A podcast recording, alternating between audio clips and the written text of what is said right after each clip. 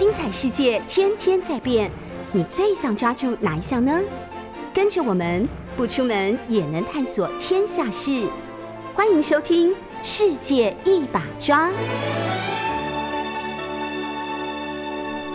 欢迎收听 News 九八九八新闻台，现在收听的节目是《世界一把抓》，我是刘冠莹。我们同时在 YouTube 九八新闻台的直播现场有节目的现场哦。我助理主持人今天换了一个新造型，还为了各位听众朋友特地别上小领巾呢。欢迎各位听众朋友到酒吧的现场来看助理主持人现场阿木阿木吃播秀哦。今天要跟大家聊什么话题呢？十分的应景，因为七月快到了，今天是六月的倒数几天。那七月快到了，大家会想到什么事呢？那一般大人就会想说，是不是快鬼门开啦？对，没错，就是随着农历鬼月的逼近，也是象征着孩子们要从学校放出来的一种 象征。那孩子们从学校放出来，暑假这件事情会产生什么危机呢？那自从哎，我的听众朋友 Eric 说我今天头发好看，Eric 是我的初乐，True Love，知道为什么吗？因为我昨天去剪了头发，只有 Eric 发现。我的气质小玉都没有发现呢，有春也没有发现。好，刚刚说暑假呢，呃，会产生很多亲子纠纷，为什么呢？那最近的亲子纠纷其实是从呃 work from home 就开始了，因为学生们大量的被要求在家里念书，然后就有很多亲子的纠纷。听众朋友可以回想一下自己身边的朋友们、父母朋友们是不是也很多？因为要上网课这件事情，大大的挑战了亲子关系。上网课的危机是什么？就是一就是小朋友注意力不集中，所以根本没有办法好好的上课。然后第二件事情就是，呃，那个爸妈也在家里工作，所以会有很多那个注意力的争夺战这样子。所以，我们今天要跟大家谈谈的，就是小孩的注意力这件事要怎么办，以及暑假快到了。然后他们的注意力就会更发散，那怎么连连接到九月下一个学期？以及呢，如果呃上线上教学是长此以往是一个常态的话，那对孩子们来说到底要怎么办？讲到小孩的注意力这件事情，呃，我被父母朋友应该觉得蛮吊诡的，因为在我们小时候，注意力，Eric 说啾咪啾咪哦，啾咪 Eric。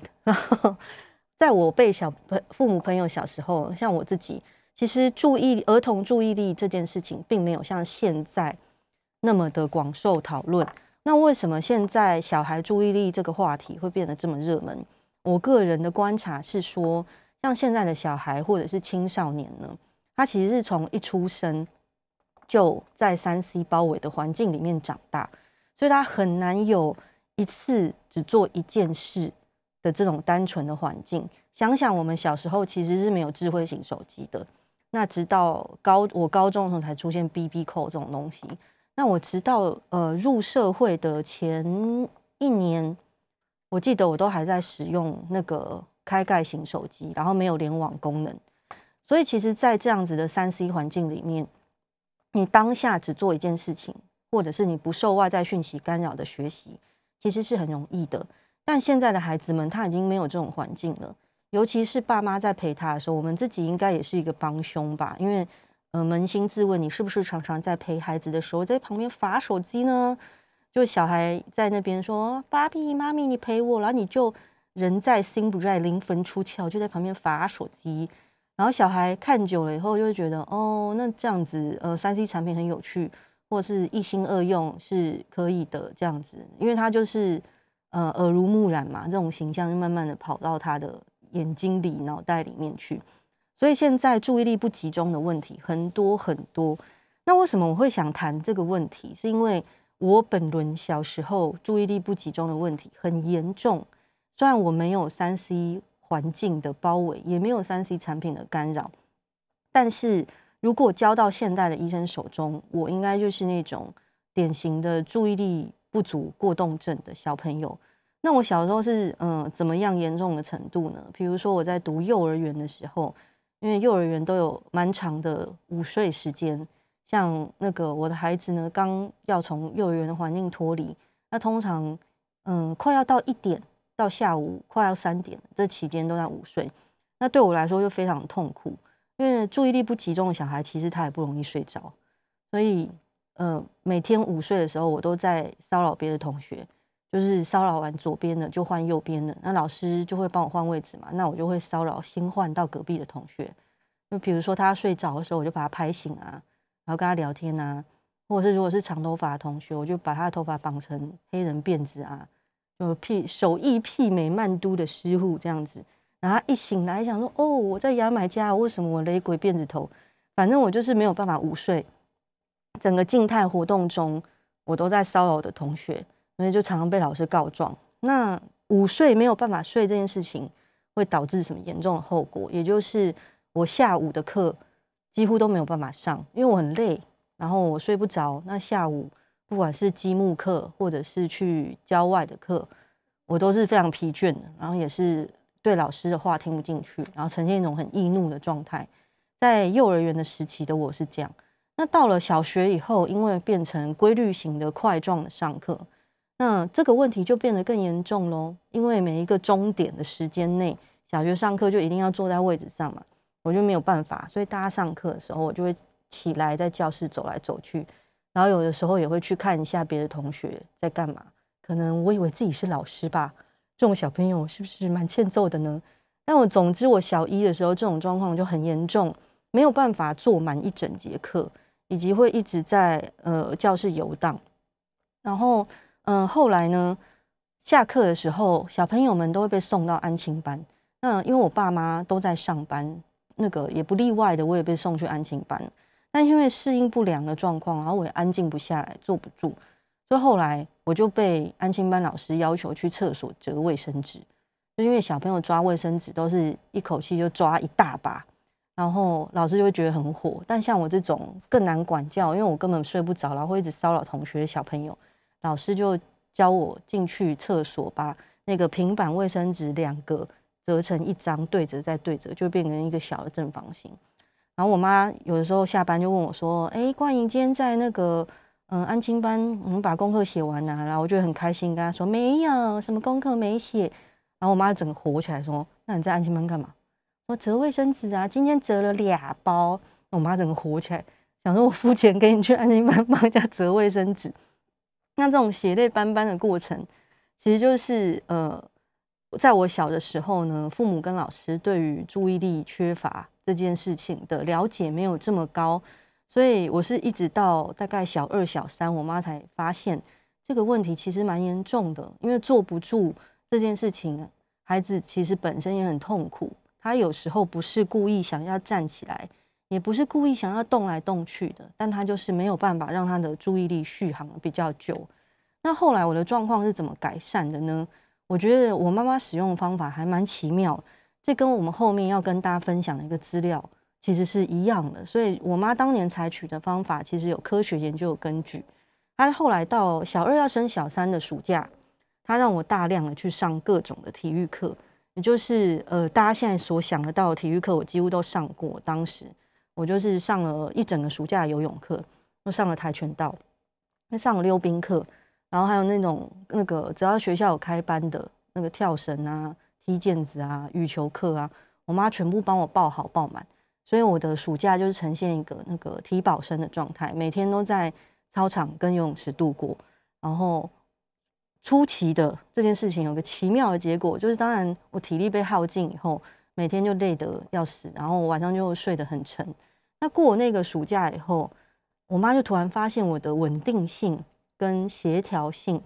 都比以前好蛮多的。也就是说，我上课的时候逐渐接近一般的小朋友，可以坐的比较住，然后看书的时间也比较久。所以我妈妈的结论呢，就是我妈的田野方法、田野调查方法、实战经验得出，其实对于注意力缺乏的小朋友，其实可以用那个体育课这件事情，或大量的让他的体能释放这件事，去改善他的呃坐不住的这件事情。所以在我们等一下跟。听众朋友分享，孩子注意力老是不集中，父母专专注力教养十妙招中，老师呃专家就有讲说，有个非常重要的关键，就是如果你的孩子有很明显的毛毛躁躁坐不住的习惯，建议父母们呢提早帮他建立运动的好习惯。专家建议每天运动半小时以上，消耗过多的能量，并且增加孩子的肌耐力，建立专注力的基础。至于运动项目是什么，可以尽量的多变化，而且呢，符合孩子的兴趣是最好的。如果他对该项运动项目很有兴趣的话，他就会持之以恒的一直做。那基本上呢，跑步、打球、户外运动、翻滚、翻滚，我之前有带我小孩去上过体操课。都可以让小孩跑跑跳跳，伸展四四肢。那最重要的就是让他把体力耗尽之余，也让他在那个四肢的协调性上，然后手脑并用的情况。因为如果他去参加的是竞技型的活动的话，他就可以在体育课中那个慢慢的练习，让他的身体为他的脑袋所控制。就是注意力没有办法集中的小朋友呢，像我本人小时候。他其实，嗯，你的脑袋虽然因为妈妈骂我，所以我也很想叫自己乖一点，我也很想叫自己好好的坐着，但是我的身体就是不想听这件事。但在运动体育课里面，他可以慢慢的让自己的身体学会跟脑袋的命令是协调性高一点的。所以专家给的第一个建议呢，就是帮助你的孩子建立运动的好习惯。嗯，下节回来呢，我们再继续聊一下小孩的注意力的问题。现在要听一首跟我的教养非常有关系的马念先的《泰国虾》。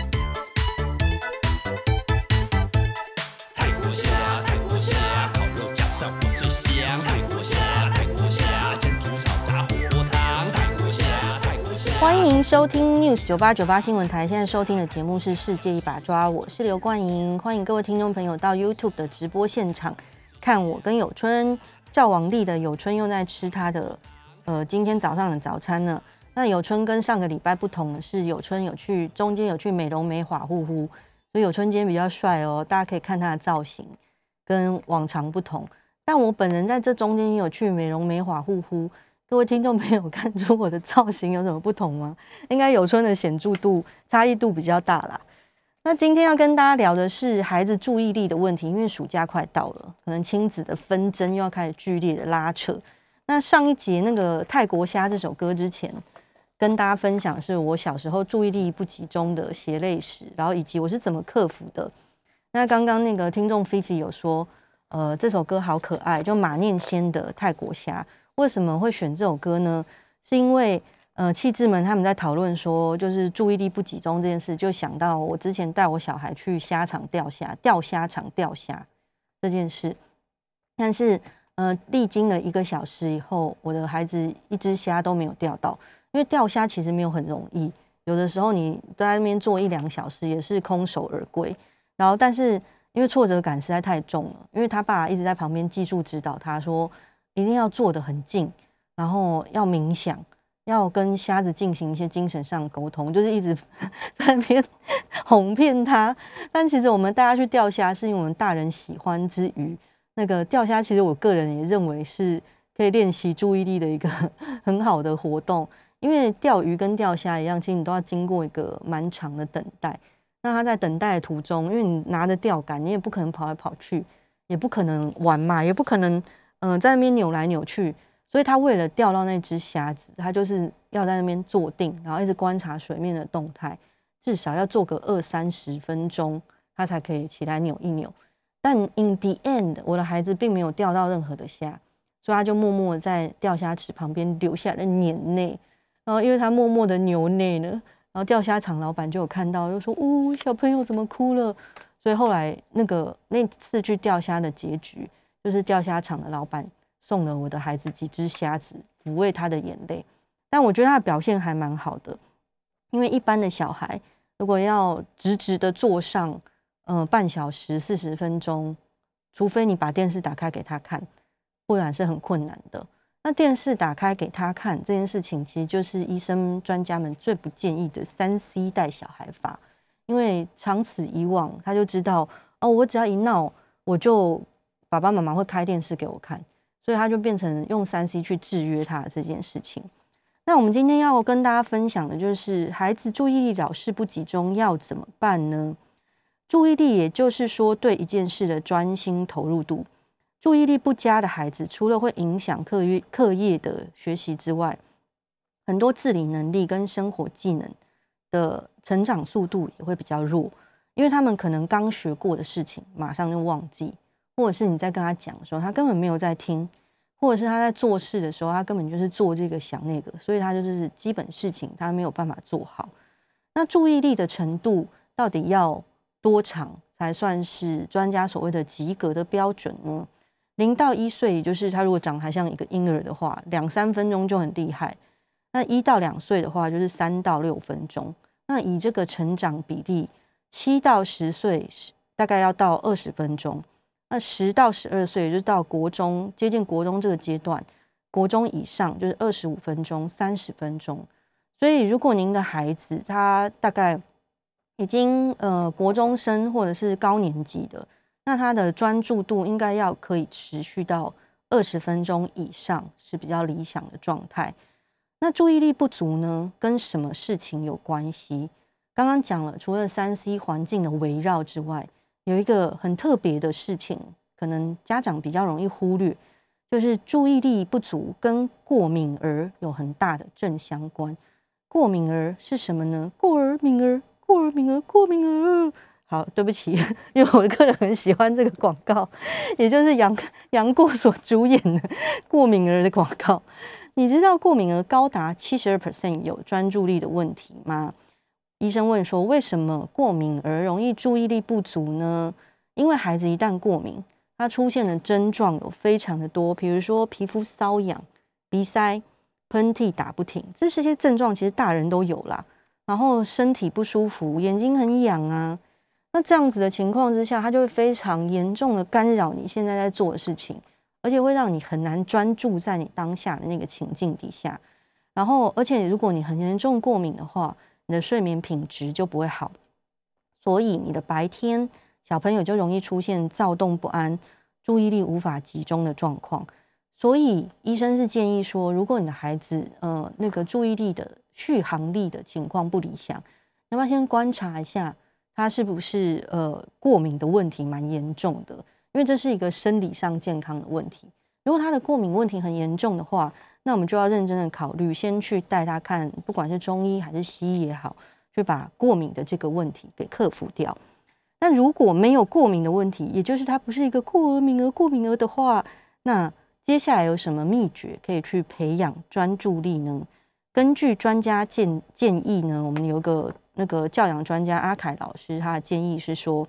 他大概有十招。上段我们讲了一招，就是帮孩子培养运动习惯。那从第一次第一招开始分享，第一招大家应该可以很想很容易想象啊。第一招就是一次只做一件事。你在交代孩子或者叮咛孩子做事的时候，不要噼里啪啦讲好几件，而是把事情拆开来，一次告诉他去做一件事情。然后请他做完，再回来跟你说说，哎，我什么事情做完，然后一步一步的跟他讲，或者是他如果做完那件事情，然后又跑来跟你说，哎，他想哦，我现在可以去看电视的吗？那你就跟他讲说，哎，我们还有几个目标没有做，如果你忙完手上的事情，我就再让你去哦看电视或者休息一下，你可以玩一下玩具。然后第二个秘诀是哦，这个常常引起家庭纠纷哦，就是。我们要固定一个教导的原则，不管是你现在要做什么事情，或是你要用什么态度做什么事情，都要固定一个教导的原则。是什么意思？教导孩子不要多头马车下指令。比如说，你的爸爸妈妈、阿公阿妈、外公外婆、叔叔阿姨、婶婶伯伯都一起在旁边大喊：“你现在要干嘛？”那你就会觉得很烦呐。尤其是小朋友，他不知道要听谁的，因为大家都是长辈，所以。教导原则当下，请固定由一个大人来告诉他，其他的家人尽量不要介入或者是发表意见。这一点其实就是要其他家人一起体谅了因为很多长辈，嗯，在看爸爸妈妈比较严格的教导的时候，都会去介入，所以这部分就是要跟自己的长辈先沟通好。那还有好几点那个注意力的训练的方法。下节回来呢，我们再继续跟他分享，跟大家分享。欢迎收听 News 九八九八新闻台，现在收听的节目是《世界一把抓》，我是刘冠英。诶，在这一节的一开头呢，要先跟听众朋友呼吁，听众朋友一起来跟我们响应一件事：爱心第二春文教基金会呢，是由前监察院长王建轩所创办，长期投入花莲、台东地区，协助经济弱势跟学习比较落后的国中、国小学生。推动课后辅导跟学习的辅助教学，因为疫情很严峻的关系呢，这几年那个爱心第二春文教基金会运作的经费严重的不足，所以恳请听众朋友以爱要及时的心情去帮助我们偏远地区的国中国小同学们小额捐款支持爱基会。那怎么捐款呢？详细的捐款内容欢迎到爱基会的官方网站洽询，所以你可以上网 Google。爱心第二春文教基金会，希望听众朋友们多多跟我们响应，关心我们的小朋友们。那讲到小朋友们呢，今天跟大家分享一个很重要的议题，就是小朋友们的注意力。刚刚讲到说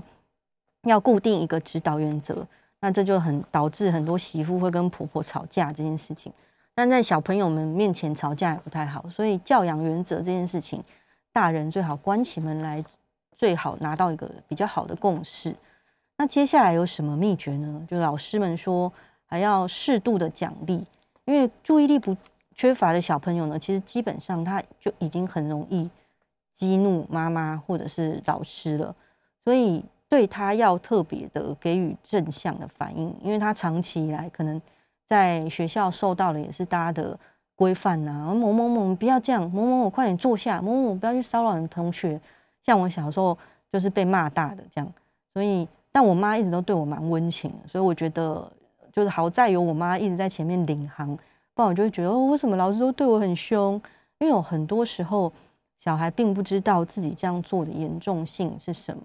但就像上一节我说的，也很多时候小孩知道自己不应该这么做，但其实他的身体或者是脑袋都还没有发育完全，所以他没有办法很好的去控制自己。那关于这点呢，呃，专家们的建议是说，呃，延续上一点，就是一次给一个指令这件事情。这一点，专家们建议就是说，如果孩子达到父母的要求，父母就要大方的给他正面的口头的奖励，要不敷衍，而且有建设性。不要说哦，你好可爱这种，等等你事情做得很好，跟你很可爱是没有关系的啊。然后小朋友就会发现，妈妈又在敷衍我了。所以你要基于他做的那件事情，给予非常具体的称赞。比如说，你叫他先把书包收好，然后他也就啪啪啪收好以后就回来跟你讲。那你就可以赞美他说：“我今天收的很快，东西也清得很干净。”像这样具体有建设性的建议，是专家希望父母去回馈给孩子的，让他知道呢，大家很赞赏他这样的表现，但是不要一直给他物质方面的奖励，呃，就不是你不也不是到中正纪念堂去喂鱼啊，就他去弄好以后，你就丢个糖果给他，然后又回来又丢个糖果给他。专家就建议说，这样物质的奖励就太多了，而且如果你去中正纪念堂喂过鱼的话，就会知道这样子的喂法呢。鱼一下子就会麻痹了，嗯，然后接下来有一个关键点，就是要找出不专心的原因。大部分的孩子注意力没有办法集中，都是有一个具体的原因。从人事实地物帮孩子找出不专心的原因，他到底一直在看什么，或者是他的注意力到底飘到哪个地方去，可以好声好气的跟他聊一下，然后一一排除他。譬如说。小孩写功课的时候，常有人在旁边走来走去，那就最好让他换个安静的地方写作业，就是像有有点像做实验的感觉。你去帮他设立一些对照组，看看他在什么情境之下的表现是会最好的。那我看那个呃，我的脸书上的朋友呢，在网课期间很容易崩溃的原因，就是因为如果你家里有两个小孩，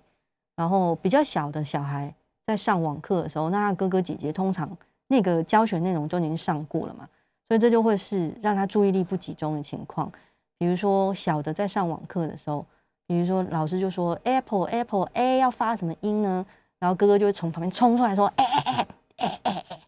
然后弟弟妹妹就会生气嘛，想说是我在上课哎，又不是你，反正就是这样子。为什么我只有一个小孩，我会这么具体的知道这种纷争的场景呢？因为之前妈妈在上网课的时候，我本人就一直忍不住在旁边抢答，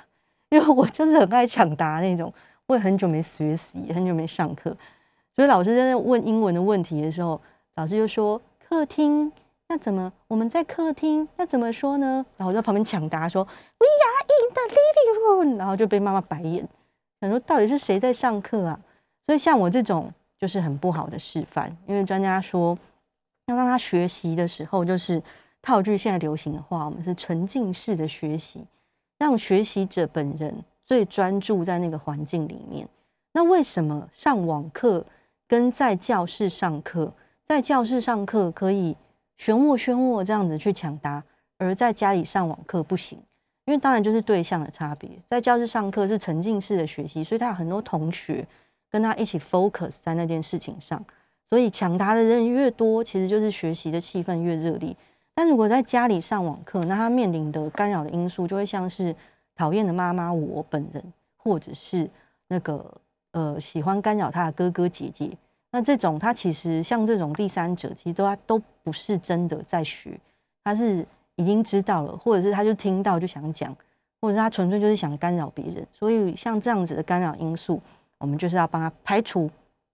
然后再下来呢？专家建议我们要找出能帮助孩子的辅具，然后这点 下面的内文有点恐怖哦，那个听众朋友自己消化一下。专家说，例如有的孩子看到老师的照片就会变得很专心，所以你就在桌上放张老师的照片，吓死人。家长就可以协助协助孩子找出能提升他专心的方法，比如说举例来说，这样子的话，就是比如说我孩子很怕我先生，那我就要在他。桌上放张我老公的生活照，就一直使他感到惊吓。这只是一个非常粗浅的举例，是说如果有任何的手段可以让他达到比较有纪律，或比较警醒，或者甚至有激励的状态，都可以使用那样的东西来辅助你在念书的时候的状况。接下来呢，我们要培养孩子阅读的兴趣，就是看书。其实最简单的就是要让他去。好好的读书这件事情，要从很小的时候就开始培养。那这边读书呢，专家有特别说，因为三 C 产品的读具跟纸本的读具，其实还是有一个很大的落差。那我个人的经验的分享是，纸本的读具其实永远都是比较好的。为什么呢？虽然说纸本的阅读方法，它没有三 C 产品的那个声光效果。但是纸本的好处就是，当你打开书的时候，孩子不会受到任何其他 pop up 出来的讯息干扰。比如说，你让他用 iPad，或者是让他用手机，都很有可能，因为他的那个平板荧幕上有太多的选择可以让他去玩，他就是摸一摸以后，他就到别的地方去了。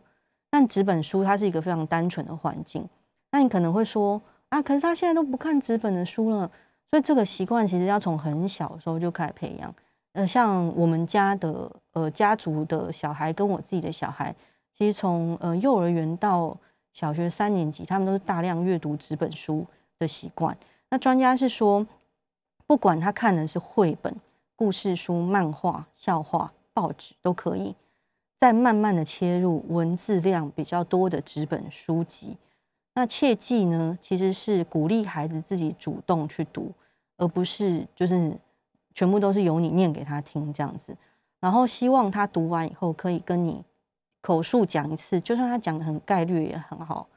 他如果可以大概八九不离十的讲出剧情的话，那就代表他那本书其实是有吸收的，专注力有 check。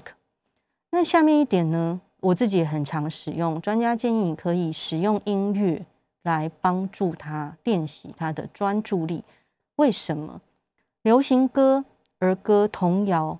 都可以，可以加强听觉的训练，让孩子学习专心聆听。这一点其实日本人研究了很久，日本人非常喜欢研究脑波这件事情，尤其是从幼儿教育这一段。所以，如果呃你是胎教的阶段，你会发现日本。的唱片界出了非常多的胎教音乐，然后到了幼儿时期、小学时期、国中时期，他们都有去开发专门属于小朋友的音乐，然后专门属于考试的音乐，还有睡觉的时候听的音乐。因为根据研究显示，你其实听到不同的音乐的时候，脑袋里的波长会变得不一样。所以专家就是建议说，你可以让闲暇的时候，比如说他洗澡。或者是嗯，他吃饭的时候，让他的 background music 是经过精心选择，而不是随便播放，也不是听见很吵，因为那会让他的心情更加的浮动。然后呢，最后两点呢，要跟大家分享的就是，如果你真的养到像我这样的孩子，比如说真的坐不住，而且还会对同学造成干扰的话，那医生建议你说。呃，从比较小的时候，你就开始对他的行为做一些有系统数据的记录，然后你要收集资医院的医疗的资源、教育的资源，还家长可以自行上网找资料、问医生或者是看书，但是不要随便的揣测孩子有问题，也不要当着他的面说：“哦，你这样就过动症哦。”我跟你妈妈讲都坐不住。因为这就是一种贴标签的行为。有时候孩子说听不懂过动症什么意思，但是他可以感觉出来，就是大人就是说我有毛病，说我有病有问题，所以他会对一他一开始的行为判准，他就一直让自己知道说，哦，我就是一个有问题的人呢，所以我会常常闯祸，常常出包，我就是这样子，我就是做不好。所以就算你有这个一点点的观察或者是怀疑。我们就把它做系统性的记录就好了，然后再去跟医生做比较专业的讨论，而不要当着他的面一直说他，这样会造成一个很不良的影响。最后一点呢，呃，专家建议说，其实虽然说要训练他的专注力，但是也不要绷太紧，让孩子偶尔的认真的分心也没有关系，不然他就会对于。妈妈一讲说要专注这件事情，他就整根压开，想说啊，这是不是又要去当兵，要进入一个很严苛的训练了？所以专家是建议说，当孩子已经心不在焉的时候，他已经坐不住，已经开始扭动的时候，那你就放过他，也放过自己吧。先给他五分钟、十分钟，随便他要干嘛，就是跑跑跳跳也好，就吃点东西也好，或是你要起来就是扭一扭、摸一摸玩具都可以。就跟他讲说，好，你去放松一下吧，你去扭一扭。那我们那个长针指针指到几的时候，我们再回来继续一起做这件事情。就是让他对于专注力的训练这件事情，不要这么害怕，不要觉得说真的很恐怖。我只要一开始扭，妈妈就会瞪我，然后老师就会给我脸色看。所以给他一点放松的程度。下一节回来，我们再讨论暑假怎么培养专注力。欢迎收听 News 九八九八新闻台。现在收听的节目是《世界一把抓》，我是刘冠莹。我们同时在 YouTube 的九八新闻台开直播，欢迎大家跟我们一起在直播现场看我跟有春。那今天要谈呢，跟大家谈的话题呢，就是暑假快来了，父母就要崩溃了。那最后一节我们要跟大家父母们分享说，今年的暑假要怎么规划？因为今年的暑假比较特别哦，那个国门还没有完全的开放，大家应该会选择出国旅行的父母也不多，所以就大量的孩子在岛内上流窜，以及因为呃在衔接暑假的前段。大家已经经历了很长一段时间网课的日子，那不知道怎么样？开学以后，说不定还要继续网课。那这个暑假我们到底要怎么过呢？才不让父母跟孩子双双双双崩溃？但是我们来听听亲子天下专家的意见好了。诶，一开始呢，专家是建议说，呃，这点有点难，因为毕竟我本人也才常常做不到，就暑假要维持规律健康的生活。专家说，人要习惯软烂耍废的生活是很快的，但是要重新回到规律健康的生活，没有想象中容易。实证上可以看出，建立运动习惯，这跟我们第一节讲的一样，对孩子整体的学习发展有很大的帮助。所以专家建议，你在暑假如果可以，就让他天天去进行一个规律的运动。而且这对孩子的心情也比较好，因为如果你帮他报的是补习课，就是在教室里面，他如果早起就是要到另外一个冷气房继续坐着，然后一起算题目的话，他可能早起意愿就很低啊。但如果你早上是让他去打球或者是游泳的话，虽然他中间应该要稍作休息，但他整体起床然后面对人生的感觉就会好非常多。第二点，专家是建议说。嗯，在暑假开始前，也就是最近这几天哦，呼吁父母们跟孩子们先讨论制定暑假计划，因为今年大家都没有办法出国玩了，所以请花时间和孩子讨论生活规划，分配一些工作给小孩，家里的家事或者是打扫啊这种，都可以具体的给他一些，然后让孩子分工负责去。呃，完成这些事项，如果你分给他的事情是比较难的，比如说像有些我的父爸妈朋友，他会请小孩说，哎，去研究说我们家里要买什么东西，哪一个厂牌最好，然后让他上网去做功课，也可以把这些那个项目派给自主性较高或是中学以上的孩子。然后专家建议是说，不妨让孩子先思考，提出自己的生活计划，跟家长讨论，当然不是无限上纲的那种。在合情合理的范围下，请家长用开放的心胸去接纳孩子的意见，以及呃，我觉得这点是最重要的，就是在暑假的一开始，除了制定暑假计划之外，最最最重要的事情就是，请跟你的孩子去讨论建立合适以及恰当的每天的网络使用时间。网络使用时间，而不是说电脑使用时间或者是手机使用时间哦，因为所有的三 C 产品都算在网络使用时间里面，所以有些孩子可能拿翘说：“哦，我的手机使用时间一天是一小时，但我还有电脑使用时间。”嗯，是，就是你每天固定的网络电脑使用时间是一定的，这一点常常在孩子跟家长中间拉拉扯扯。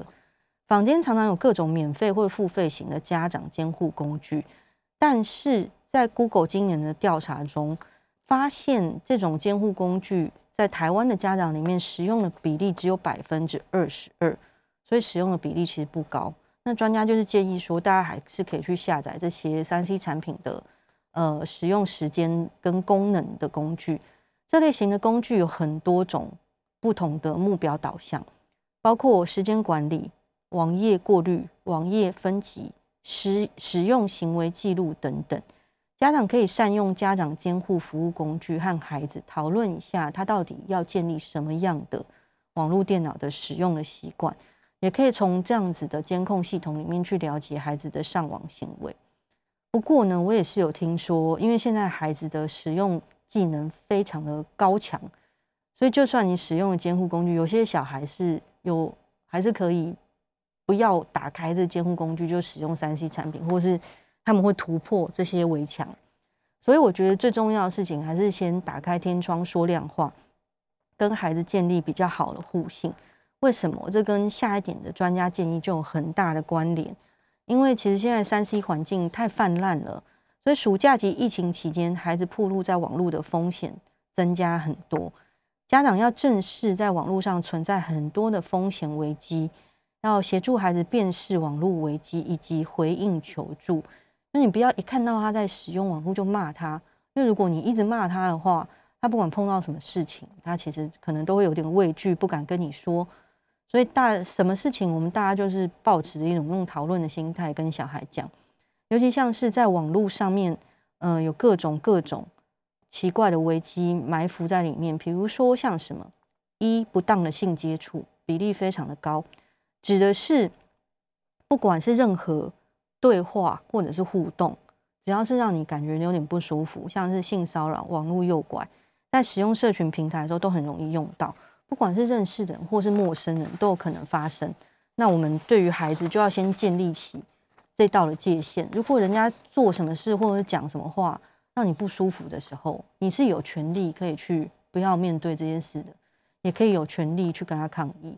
以及色情内容这些事情，孩子在搜寻一般资讯或观看影片的时候，都很有可能去出现色情内容，或者是让他好奇的。一些有些可能会伪装成是卡通或者卡通明星，孩子可能因为好奇就去主动点击，然后就慢慢的点了那个卡通，然后慢慢的引导到色情网页或色情交友平台。所以这些事情呢，都要很明的跟小孩讲说，我不是不让你去呃玩电脑，而是有些地方就真的不能碰，或者是如果你觉得不舒服，你一定要跟父母说。然后还有一个。这几年很饱受关注的话题就是网络霸凌这件事情。那长时间跟家人在有限的空间相处，也就是暑假的情况，难免会有情绪和压力，甚至是冲突。所以很多青少年就会去网络寻求一个抒发的管道。那孩子呃，有的时候他本来是想要把自己的情绪跟自己的朋友说，就在网络上讲，但没想到因为青少年的同才关系其实非常紧绷。然后我们今天讨厌谁或喜欢谁，你讲不出个以所所以然来。有的时候大家就只是想要对你不好，那有的时候他就莫名其妙被霸凌了。所以我们需要做的事情是关心小孩在网络上有没有遭到不友善的对待，或者是他就是霸凌别人的人。如果有发生这件事，他有伤害别人的行为，也是很需要及时矫正。